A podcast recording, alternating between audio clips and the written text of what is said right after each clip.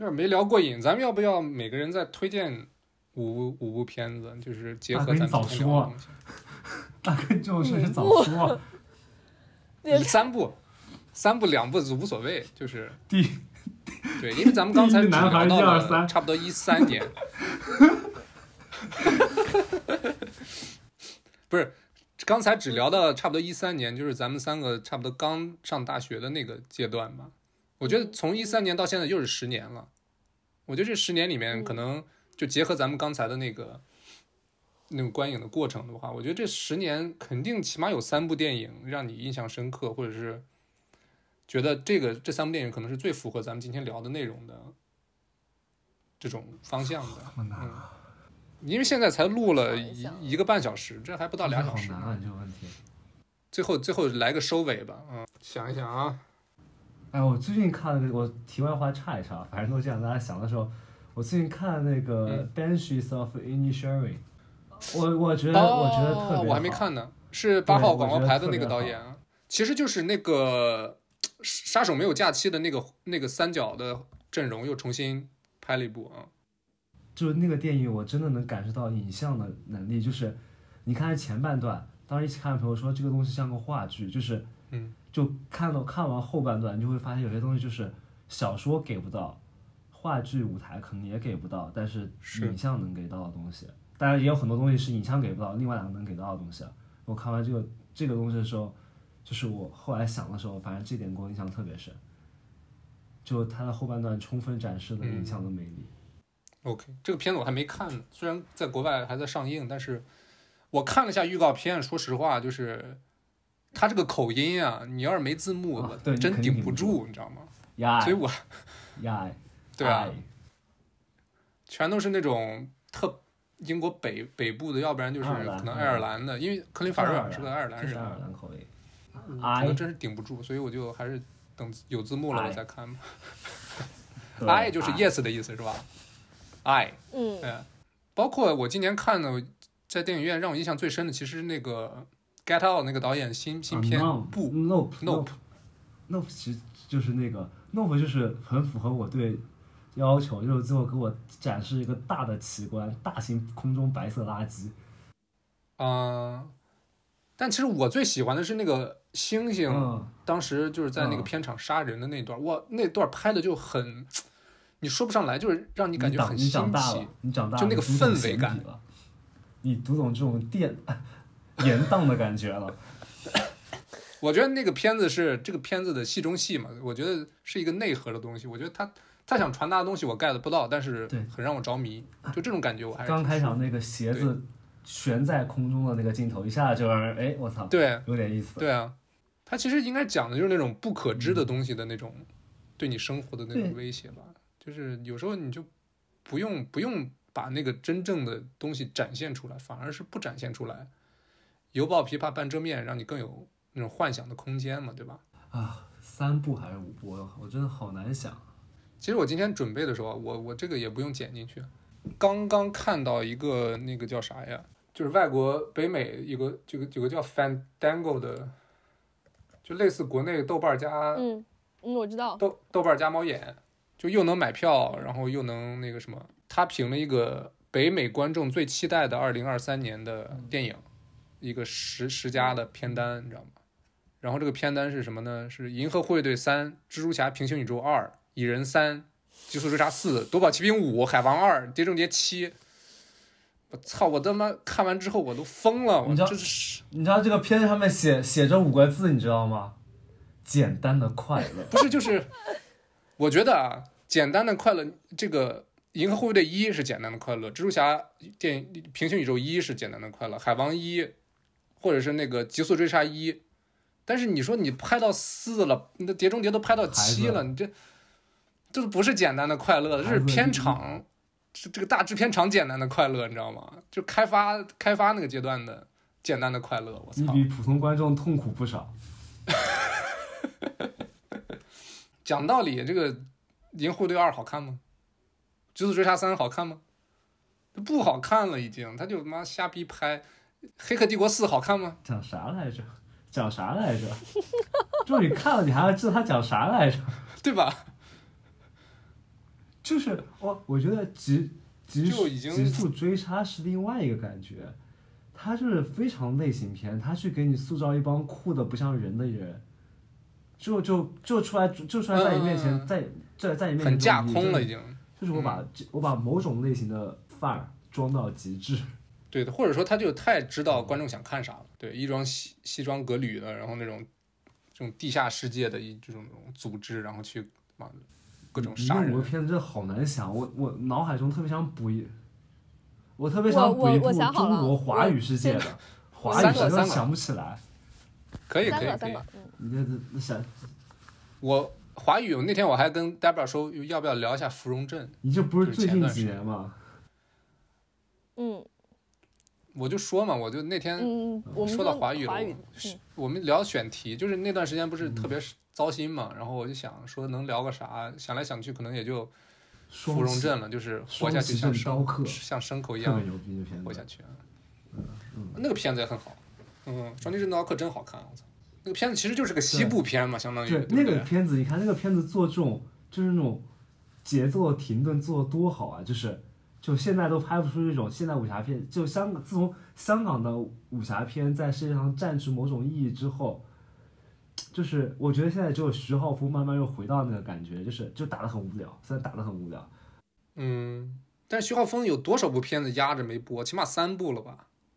刀背藏身什么，嗯，反正就各种都都不知道不知道去哪儿。因为他自己身上肯定有他自己的问题，比如说骄傲也好，厌女也好，或者物化女性也好，她自己身上肯定有一些问题。她包括她和片制就是制片方的关系，也不都处的特别好。现在还是回学校做做老师了嘛？嗯，你先说，你先说然后我们接下来就是每个人推荐三部比较符合我们今天聊的话题的三部电影吧，尤其是在我们近十年的观影过程当中，觉得很适合推荐的，然后也很符合当下心境的三部电影。我先说我的推荐呢，就是基于我个人的喜好和我刚刚说的，我就是我想要看个快乐，我想要看个娱乐型，我想要看一个类型片，让我嗯让我舒服的这样的一个角度去推荐的。但是我确实也觉得是很值得看。第一部呢是《二零零一太空漫游》，就这部电影是我大学的时候看的。然后为什么觉得挑它呢？就我一直我是非常喜欢科幻电影的，就我非常喜嗯欢太空意象的科幻电影，我也非常喜欢太空意象的这个脆皮鸭小说。然后我觉得，如果说你要看一个这个类型的电影的话，或者你甚至说你要看一个这种类型的文艺作品，那我觉得太太太二零零一太空漫游是一个不能错过的，它一定会一方面带给你非常强的刺激，会让你看完之后就是全程卧槽之外，然后也确实会让你在看其他的科幻电影的时候，你得到很多的灵感来源的回应吧。然后第二个呢，我要推荐《哈利波特》，我不知道多少人没有看过《哈利波特》电影，但对于我个人来说，我是每一部《哈利波特》的小说，每一年一本，然后等着它出中文版。因为那个时候还看不了英文原著，等着它出中文版，然后一年一年这么看过来，所以电影也是一年一年这么看过来。我觉得它绝对是一个成长意义上的这样的一部作品。嗯，不是说它拍的有多好，而是我觉得它无论如何，它都是我自己观影历程也好，或者说成长历程也好，非常重要的一个 IP。它是一个很重要的陪伴，对吧？对。然后第三个，我想推荐一下《疯狂动物城》，就是我觉得这些年比较少让我失望的是先动画先王听了你这个片单一下，没有压力我了。Debra，我太爱你了，我太爱你了。我当你第一个说呃 Space，当你第一个说 Space Odyssey 的时候，我想哇，这个起的这么高，之后又有什么啊？哦，现在啊、太棒了，简单的快乐。就是我都有我很 solid 的理由，好吗？就是动画片吧，虽然说梦工厂也好，然后皮克斯也好，这几年其实创作力，尤其是原创力有所下降，但是他给我的那种失望是远低于真人电影带给我的失望的。就是，这些动画片它出来的的时候，起码它都是很完整的，然后它还是有可圈可点之处的。你看完之后不会觉得说我看了一个什么垃圾，花了两个小时，不会有这种感觉。然后在这一类的呃动画电影当中，然后我觉得如果要挑一部看的话，近些年我觉得最完整的、多义性最强的，然后故事情节逻辑性最好、最紧凑、观影感受最好的，应该就是《疯狂动物城》。所以这就是我的三部，就是大家快乐一下，然后也能够有所收获吧。因为这不是不不是说，等下我有个问题，不是说近期的吗？我当时想的全都是就是最近几年的。我不是最近几就是近期年看看的你说，我想。你这个放开了想，随便想想，嗯，我，嗯，你是不是也没想好啊？我想，我我也说三部吧，对吧？本来我还想我还写了一部《燃烧》，但是我觉得《燃烧》就太，因为《燃烧》也是我最近又翻过来看的，就是我老是感觉忘忘不了啊？这个电影，就每次看它都让我更，呃还那就说一下《燃烧》吧。我觉得《燃烧》就是那种它讲的故事是也在中国发生的故事，但是中国可能就是拍不出来这个题材，即便能拍这个题材，你也拍不出李沧东的这个功力。嗯，我觉得李沧东这绝对就是你你现在放眼整个东亚，甚至整个亚洲，他就是数一数二的这种作者作者性导演啊。啊，比茶帮。然后最逗的是，我前一段时间跟一个跟一个之前在巴黎认识的朋友聊天儿，然后他说他的一个韩国朋友在听说他在看《燃烧》，并且喜欢李沧东之后，他说这种右右派导演的东西你还看，给我惊呆了，你知道吗？就是李沧东如果还右的话，那这这个韩国这个社会还有是左派在是在英国听说的吗？英国英英国开车左右反着来的，不不不不，这是一个冷笑话。我就是说，就是可能就是我不知道啊，可能韩国受美国影响太太太嗯太多了吧，已经有那种白左倾向了啊。但是你说《燃烧》这个东西，你别看这个导演做什么，你看他拍什么嘛。他花几个月的时间写这么一个故事，拍这么一个故事，拍出来，你看看了这个东西之后，你觉得他是个右派导演，那那那你不是傻逼吗？你不是傻逼吗？你不能限制观众的想象力。燃烧这个东西就是。你看啊，很有可能李沧东内心就是一个保守的美国，就是中年南方老男人，就别人老白男对别人都看不出来，只有那个完全不懂的韩国人看完这个片子之后读懂了他的内心。OK，这就是燃烧，我觉得就是值得反复去看啊，因为他他因为这个片子也是有那种很多段落是需要你去感受的，比如说这夕阳夕阳西下的时候去这个脱衣服跳舞那段，你觉得他想传达啥呀？你就可以去就各种解读嘛，包括很多其实表演，比如说那个史蒂芬源他演的那个角色，很多表情都是那种意味深长的或者模棱两可的，就电影很多留白就是可是可以有很大的解读空间的，包括结尾什么的。然后这是燃烧，第二部是德州巴黎。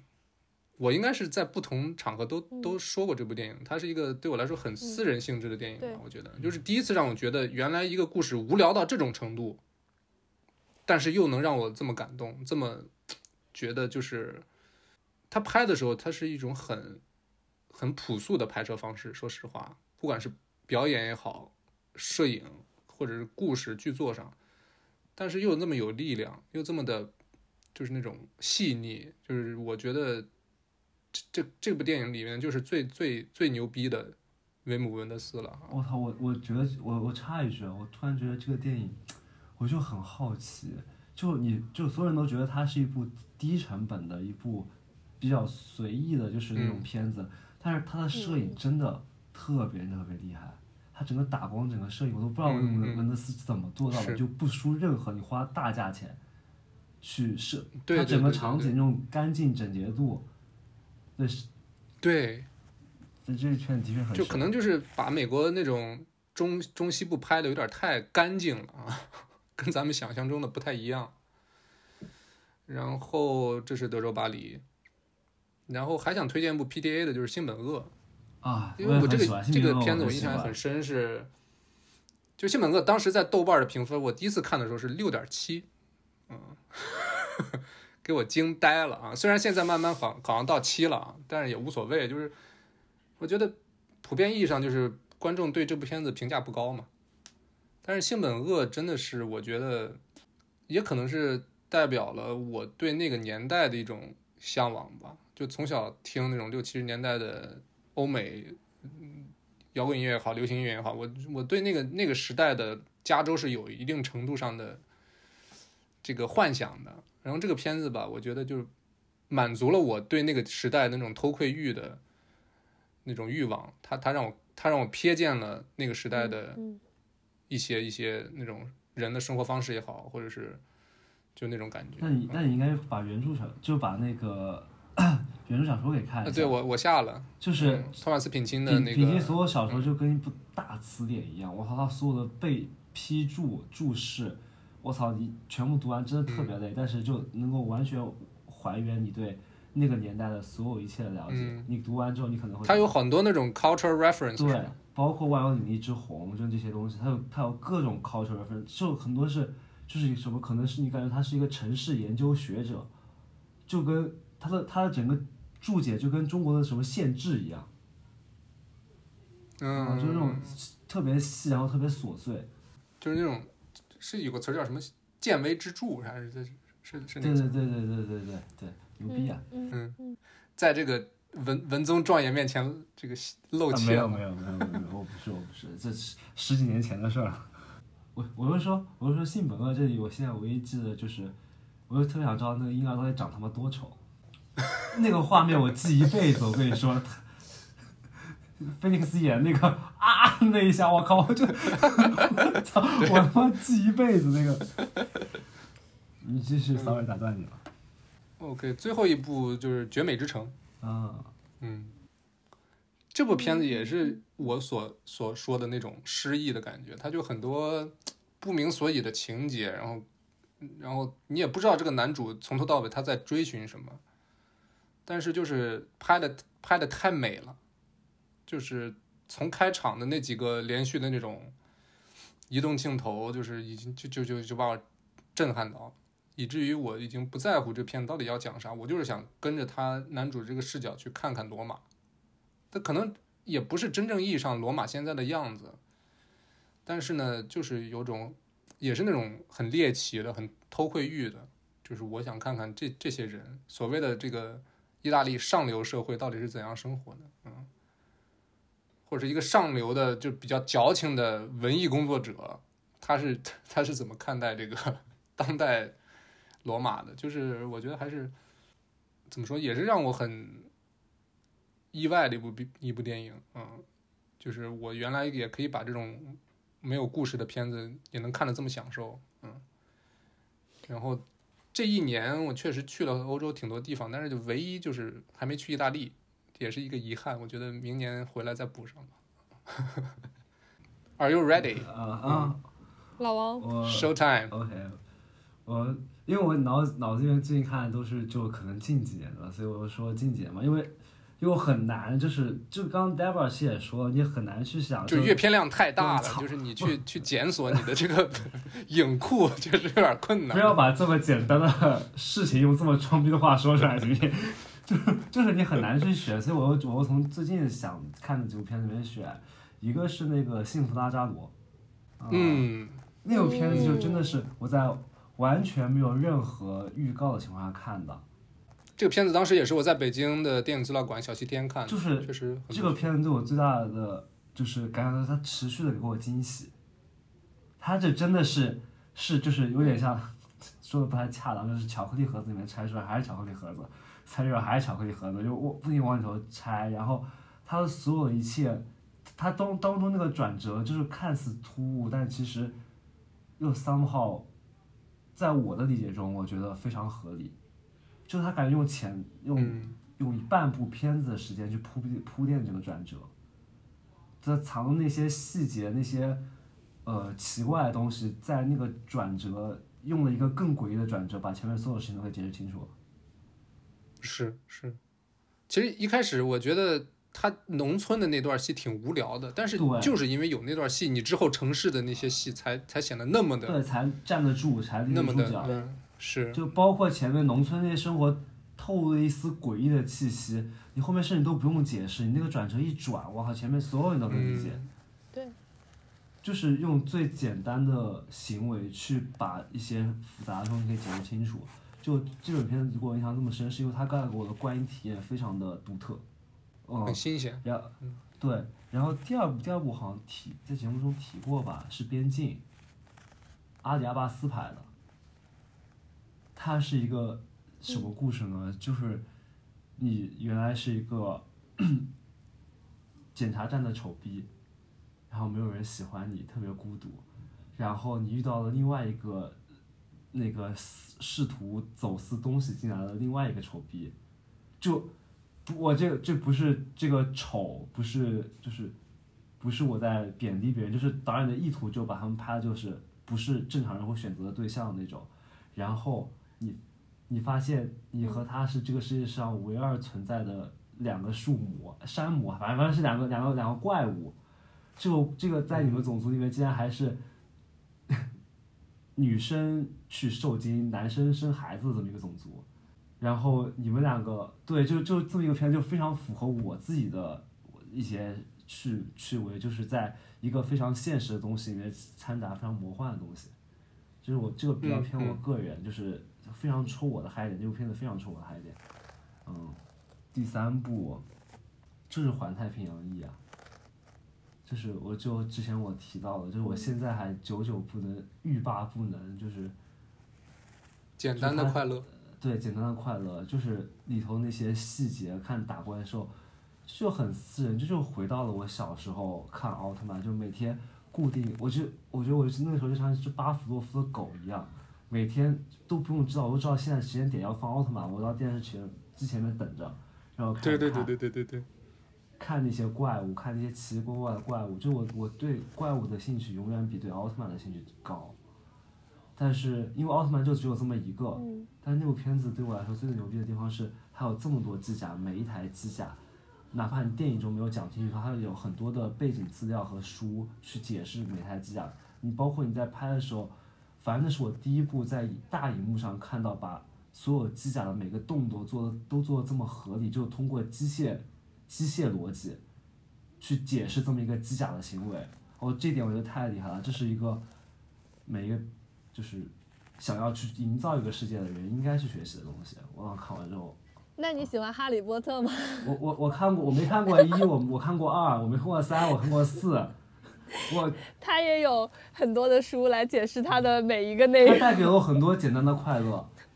但是我更喜欢看《指环王》，《指环王》带来带给我更多简单的快乐。哈利波特也营造了一个全新的世界，他也有很多的书，很多的别的辅助的内容来支持他的故事。是是，我我明白，但是我我我发现有一个理由，就是我自己的简单的快乐来自于什么呢？就是这帮你现在要装逼，你一定要装逼，你不能是一群孩子在装逼，你得是一个一个白袍大法师在装逼，你得是一个王子在那边装逼，你得是一个精灵王子，对吧？就是一头 或者 人皇，精嗯，精，对你得是人皇，你得是阿拉贡，你得身上有个 title。嗯，其实我觉得《指环王》最吸引我的是，是一群那种也不太出名的导演，不太出名的演员，但是最后拍出了影史可能最牛逼的这个魔幻题材的东西。魔幻题材的电影，我觉得这种这个这个故事本身是，这个剧组实在是就就就太太太传奇了。嗯就我我发现其实我是被教育出来的，就是喜欢看这种正儿八经的装逼。就是我小时候打魔兽世界，就是我 somehow 打了这么多盘，所以他在我心中把一个人类皇人类皇子堕落成黑暗骑士，一个叫阿尔萨斯的男人，这个形象立得特别实。我觉得这个人就是应该存在的。我但凡没有打过，我十八岁的时候有一个人跟我说，你知道吗？有一个人类王子堕落成黑暗骑士、呃死亡骑士，叫做阿尔萨斯。我已经觉得这个人是一个是个嗯奇怪的人。但我小时候就被、就被这种东西影响了，所以当我看到指环王，当我看到索伦，当我看到人皇阿拉贡的时候，精灵王子的时候，我就太太理所应当了。这些人就应该就应该是这样的，他不这样还能是怎么样的呢？就还是我发现小时候还真的挺重要的，就是很多东西会莫名其妙，它也许不太合理，但是就是会影响你的一生。那你们都不推荐动画片？动画片多好！你不都去说了红辣椒吗？就是我觉得动画片，我一说红辣椒嗯显得很我很装逼，因为我小时候就看不懂红辣椒的。因为小时候对我影响最大的动画片，无非就是《数码宝贝》蜡笔小《数，码宝贝》。反正我觉得咱们这个九零后是就挺就是咱们小时候就看动漫长大的，然后等到过了看动漫的年纪，然后又是盗版横行的，就各种网络电视让你或者是那种迅雷啊、电驴啊，让你看东西的这个这个就太自由了，所以我们可以大量的去吸收。反正现在就是虽然大家都是这个这个爱优腾都很方便，但是你说爱优腾上面的片子。首先，他们他们有多好是一个问题啊，再其次，他们有多完整又是另一个问题了。所以就，反正起码咱们这代人吸收的东西还是挺不一样的，嗯，跟八零后或者跟零零后都是不一样的。就把我的品味养刁钻了。我小时候可是能在什么电驴上下到《困惑的浪漫》这种橡胶套杀人魔，这种这种片子，安全套杀人魔不是杀人安全套这种片子，橡胶轮胎连环杀手就是一个轮胎不是，滚滚。当时难道就有那种？智能推荐了？是不是你老是搜这些那么怪逼不是片子？对，当时就是各种 B B I 上面会有人，就是有各种论坛上面会有人总是发这种片子合集，就下来看。嗯，滚着滚着对对对轮胎会突然伸出一把枪把人打死，然后安全套会长出一个牙齿咬掉别人的东西，然后困惑的浪漫是讲练尸癖的，然后我从里头学到了如何给 AV 配音，这我经历了一个就是井喷式的自由年代，就互联网自由年代，盗版横行，对，互联网草莽年哦代，对，就我们正好卡在那个短暂的窗口期上，非常幸运嗯，的，总体不幸中非常幸运的一点。虽然我们现在好像有点经历滑坡的感觉，但是回想起来，的确那个时候这个还挺幸运的。嗯嗯，就是我应该你们生活中应该都没有，我我也没有，就经历什么，呃，磁带慢慢变成 CD 机，慢慢变成 MP 三，慢慢变成 MP 四。有啊不是我们这个阶段经历经历的特别快，刷一下就过去了，就比我我小时候就我还我是家里还有很多就是磁带，就是 CD 啊就是，CD 到在 MP 三，在我姐对我姐我姐那个时候，还是有很多就是从磁带用了很久，嗯攒钱买了一个 CD 机，也用了很久，然后慢慢有了 MP 三、MP 四。我感觉我那个过程过得特别快。我小学就是磁带 CD，啪到初中就直接 MP 三 MP 四了，没几年就过去了。对。嗯，当然我也有，我还有周杰伦磁带呢。J，我感觉现在我也有。啊，我我以为这个还挺值钱的。你这么一说，我觉得它不值钱。